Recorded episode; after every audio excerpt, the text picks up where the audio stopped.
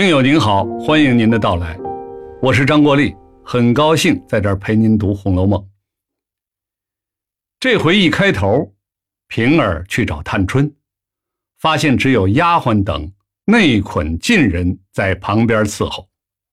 内捆，内蒙古的内，捆这个字啊，长得很像水壶的壶，只不过叶子上边多了一横。内捆是什么意思呢？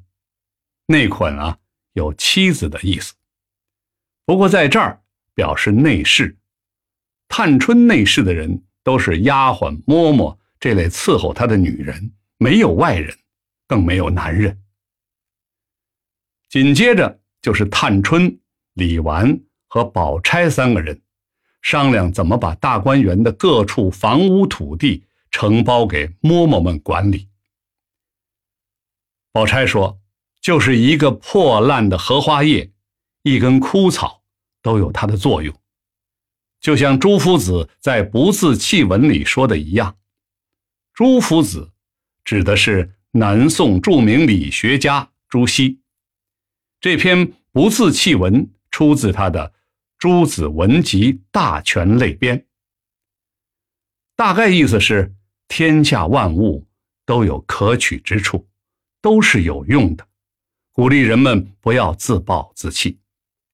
宝钗在这儿呢，是说大观园里那些看上去不值钱、不重要的东西，其实都有他们的价值，可以找个人专门负责打理。探春把大观园里的各处房屋地产都分派给老嬷嬷们以后，宝钗又说了一句：“幸于始者，待于终。”善其辞者，事其利。这句文绉绉的话，意思是：如果太轻松就得到了一个机会，那么到最后反而会懈怠。花言巧语的人，往往是因为贪图利益。宝钗这是在提醒探春，还是要找老实稳重、可靠厚道的人来打理大观园里的事儿，不能太轻易。给老嬷嬷们好处，也不要被他们的花言巧语蒙蔽。这件事刚处理完，江南的甄家又派人来贾府请安。甄家的仆人说，他们家的少爷也叫宝玉，长得和宝玉很像，性格也很像。贾宝玉就有点迷糊了。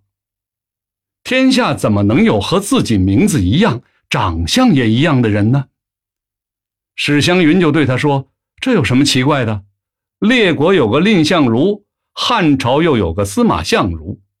列国指战国时期，蔺相如是赵国著名的大臣。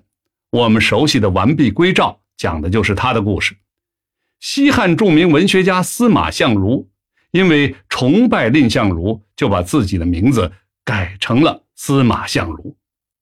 贾宝玉反驳说：“这两个人名字虽然一样，但是长得不一样啊。”这史湘云又说：“怎么匡人看见孔子就把他误作是洋货呢？”这是《论语》里的故事。鲁国有个权臣叫杨货，为人比较阴险歹毒，曾经残暴地对待过匡这个地方的人。匡。是匡邑，就是今天河南省的长垣县。孔子偏偏长得就像这洋货。有一次，孔子经过匡地，被那儿的人以为是洋货，就把他给围住了，差点丢了性命。这贾宝玉又反驳说：“孔子和洋货长得像，可是他们俩名字也不一样啊，怎么偏偏我叫宝玉，甄宝玉也叫宝玉，相貌还一样？”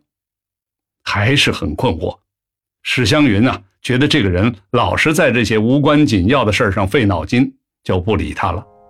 好了，我是陪您读《红楼梦》的张国立，咱们下次继续。